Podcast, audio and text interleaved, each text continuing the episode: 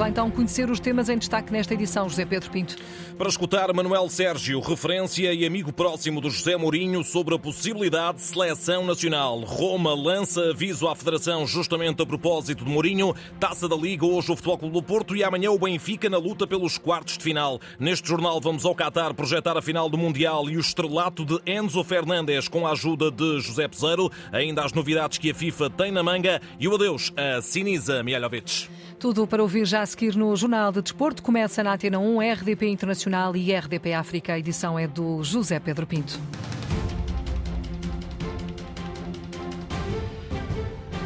Abrimos este jornal com uma pergunta para todos. O que diriam a José Mourinho no preciso momento em que o treinador é o predileto de Fernando Gomes para a sucessão a Fernando Santos? Para responder à questão, ninguém melhor do que Manuel Sérgio, professor de motricidade humana, referência académica de Mourinho e da grande geração de treinadores portugueses, mas acima de tudo, amigo próximo do treinador da Roma. Dir-lhe eu mesmo que acabo de dizer ao meu amigo o senhor é uma pessoa inteligente, veja se tem condições para ser o treinador nacional de futebol.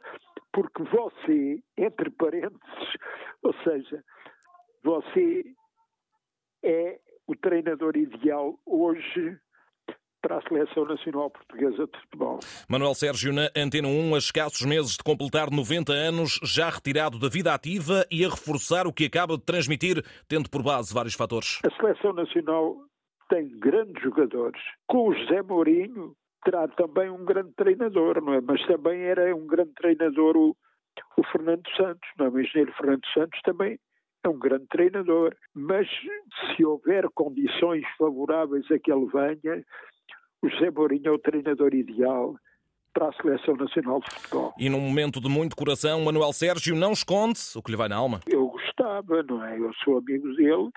Se ele achar que deve vir, eu gostava muito, ficaria muito satisfeito em vê-lo à frente da Seleção Nacional de Futebol. A satisfação de Manuel Sérgio por oposição a uma saída de Fernando Santos, que confessa não compreender na totalidade. O que é que levou à admissão do engenheiro Fernando Santos, que tem na história do nosso futebol um lugar indiscutível, não é? As circunstâncias, neste caso, não estão a ser favoráveis ao engenheiro Fernando Santos. Agora, que circunstâncias são essas? Manuel Sérgio amplia o que quer dizer quando fala de circunstâncias. Mas foi o Ronaldo a principal causa? Ou a causa das causas está ainda antes do Ronaldo? Sou amigo do Fernando Santos, sou amigo do José Mourinho, respeito mundo o Cristiano Ronaldo, que merece a minha gratidão, como a de todos os portugueses. Mas gratidão não pode nunca ser confundida com rendimento. O Ronaldo é um homem que merece respeito. A quantos campeonatos nós não fomos internacionais porque a classe do Ronaldo nos levava a tanto, não é? Agora, o próprio Ronaldo, neste momento, também tem que reconhecer que nunca seremos aquilo que já fomos, não é? Chegou a altura em que uma pessoa fisicamente, por mais que ande em ginásio, chega a uma determinada altura que a vida nos pede que façamos outra coisa. Tudo isto para Manuel Sérgio deixar uma última e importante nota. A gente tem que ter sempre gratidão pelo Ronaldo, porque o Ronaldo fez muito pelo futebol português, fez muito até pelo bom nome de Portugal. Portanto, como tal, tem de ser respeitado. Agora, o Ronaldo não é eterno. Manuel Sérgio na Antena 1 sobre Ronaldo, Fernando Santos e José Mourinho, sobre quem já tomou posição justamente a Roma. A Gazeta dello Sport avançou hoje que os Giallo Rossi não admitem partilhar o treinador com a seleção nacional e que em caso de rescisão, mesmo não havendo cláusula estipulada, a federação terá de pagar. Entretanto, Mourinho, em silêncio, orienta hoje a Roma no estágio do Algarve, frente aos espanhóis do Cádiz, num torneio particular.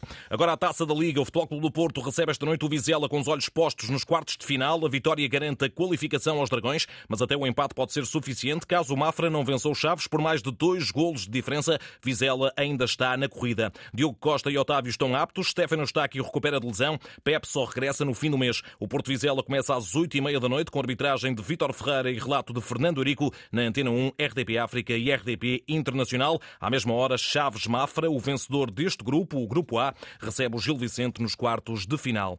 Em desvantagem vantagem na corrida pela próxima fase e com o imperativo de vencer amanhã o Moreirense está o Benfica de Roger Schmidt. O técnico alemão vai direto ao assunto, com os cónegos a precisar apenas de um empate para causar surpresa no grupo C. Esta será uma autêntica final. As a final in our in the group stage, so é uma final nesta fase de grupos. As duas uh, equipas ganharam os dois uh, jogos. Jogamos fora contra o líder da segunda liga, uma equipa de qualidade que podia jogar na primeira. É um desafio difícil, mas como disse, é uma final para passar à fase eliminar da Taça da Liga, que é uma das competições que vamos tentar ganhar. Temos que mostrar amanhã uma boa atitude e ter um bom desempenho. Treinamos bem, estamos em boas condições. So we have to show tomorrow a very good attitude, a very good performance. We trained well, so we are in a good condition. Schmidt, em conferência de imprensa ao final da manhã de hoje, não se alongou quanto ao cenário de prolongar o contrato que o liga ao Benfica. Primeiro é preciso mostrar trabalho, o resto logo se vê. Estamos felizes por estarmos a jogar bem, mostramos uma boa atitude no campo, mas não está nada ganho. Ainda tenho mais um ano e meio de contrato e estou muito feliz aqui. Vou ficar aqui nesse ano e meio e talvez fique mais, mas não há pressão neste momento para renovar o contrato. Primeiro tenho que mostrar que sou bom o suficiente para o Benfica. Para a viagem até ao Minho, David Neres permanece em dúvida. O mundialista regressado João Mário já pode entrar nas contas das Águias frente a um Moreirense que está na crista da onda, líder da segunda Liga, depende apenas de si próprio para eliminar o Benfica e o treinador Paulo Alves não faz por menos. O Benfica não perdeu oficialmente ainda. Isso por si só já diz da dificuldade que nós vamos ter. Eh, e pensando na qualidade dos seus jogadores, na qualidade do seu treinador e daquilo que a equipa tem produzido, obviamente a nossa tarefa não será fácil. Mas quero dizer também que estamos bem, também que estamos confiantes. Os jogadores têm feito um trabalho extraordinário e, portanto, não vamos abdicar de rigorosamente nada daquilo que são os nossos pressupostos como equipa, os nossos processos, mecanismos, automatismos, tudo aquilo que temos feito de bom, que amanhã queremos também, perante um adversário obviamente difícil, eh, ver espelhados em campo. E se isso acontecer, com certeza que temos, que temos também hipóteses de seguir em frente e nós não vamos abdicar delas em circunstância nenhuma. Moreirense Benfica às 7 da tarde de amanhã com a arbitragem de Tiago Martins, relata o Carlos Rui Abreu aqui na rádio. Amanhã, também à mesma hora, Estrela da Amadora Penafiel, duas equipas já eliminadas. Ainda hoje para a Taça da Liga, no grupo G que cruza com o do Benfica, Aroca, Leixões e Feirense já lutam a esta hora pela qualificação. Começaram às seis e meia da tarde o Feirense, Leixões e o Santa Clara Aroca, para já 0-0 nos dois encontros. Três equipas na corrida, Leixões, líder e ainda Aroca e Feirense. Agora o Mundial, contagem decrescente para a final entre Argentina e França, agendada para domingo, frente a frente os gauleses campeões do mundo em título e a seleção das Pampas, que no último Mundial de Messi tenta voltar ao topo do globo 36 anos depois. Ora, esta, esta é uma Argentina na qual pontifica um português, entre aspas, a quem José Peseiro augura um futuro de excelência. Reporta o Nuno Matos, enviado especial da Antena 1 ao Qatar. A acompanhar o Campeonato do Mundo no Qatar desde o seu pontapé de saída, José Peseiro deixa rasgados elogios ao médio do Benfica e internacional argentino, Enzo Fernandes. É mesmo um grande jogador, é tremendo jogador, não é fácil com 21 anos como ele tem, jogar como jogou até agora no Benfica. É um jogador que tem capacidade, que tem em preencher espaço a defender, a impressionar-se muito bem e depois quando tem a bola faz qualquer coisa destas. É um grande jogador, um excelente jogador, se as coisas forem normais, se ele tiver boas equipas, continuar já na seleção e não tiver lesões que, que acabem por poder perturbar o processo, vai ser do, dos melhores médios do, do, nosso planeta, não tenho dúvidas naquela posição. A irreverência dos 21 anos de Enzo Fernandes para a experiência dos 34 de Nico Otamendi. Está a fazer um, um campeonato do mundo acima ainda do que eu pensava. Está muito sólido, está, não comete erros. Ele é que, ele é que ele é que, é que comanda a linha defensiva.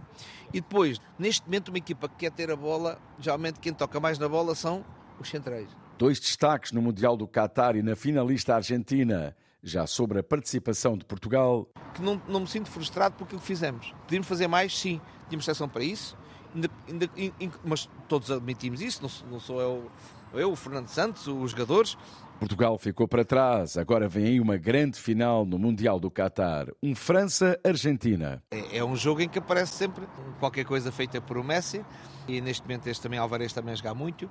E é uma equipa muito coesa, uma garra, uma atitude, uma resiliência muito forte em termos de trabalho, em quase todos os jogos. E uma França que, à par do Brasil, na minha opinião, podemos gostar de outras formas de jogo, os melhores projetos de jogo do, do, deste Mundial. Apaixonado pelo desporto rei, José Peseiro não dispensa nunca uma grande competição. Nuno Matos, que a partir das três da tarde de domingo relata aqui na rádio o Argentina-França, marcado para o estádio Lusail e com arbitragem do polaco Simon Marciniak. Antes dessa grande final, já amanhã, Marrocos-Croácia para a atribuição de terceiro e quarto lugares do Campeonato do Mundo. Jogo às três da tarde para acompanhar com um relato de Nuno Braga na Rádio Mundial em antena1mundial.rtp.pt ou então na RTP Play. Do Campeonato do Mundo saem desde já várias novidades, a primeira das quais anunciada hoje pelo presidente da FIFA, a criação de um novo Mundial de Clubes a cada quatro anos, com, 30, com, 40, eh, com 32 equipas, assim é que é. Primeira edição em 2025, com sede a definir. Por outro lado, Gianni Infantino coloca o formato dos Mundiais de Seleções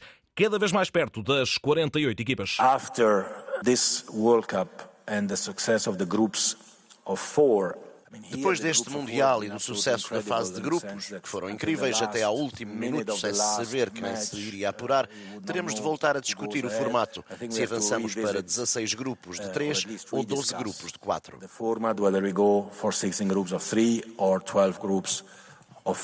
Em matéria de respeito por todos, o líder da FIFA assinala o Qatar como um exemplo. E quanto aos direitos humanos? We are defending values, we are defending Estamos a defender valores, a defender os direitos humanos e os direitos de todos na FIFA e neste Mundial. A perda de toda e qualquer vida é uma tragédia. Tudo o que podemos fazer para proteger a saúde dos trabalhadores, fizemos-lo. E estamos a fazer o que podemos nesse sentido para o futuro.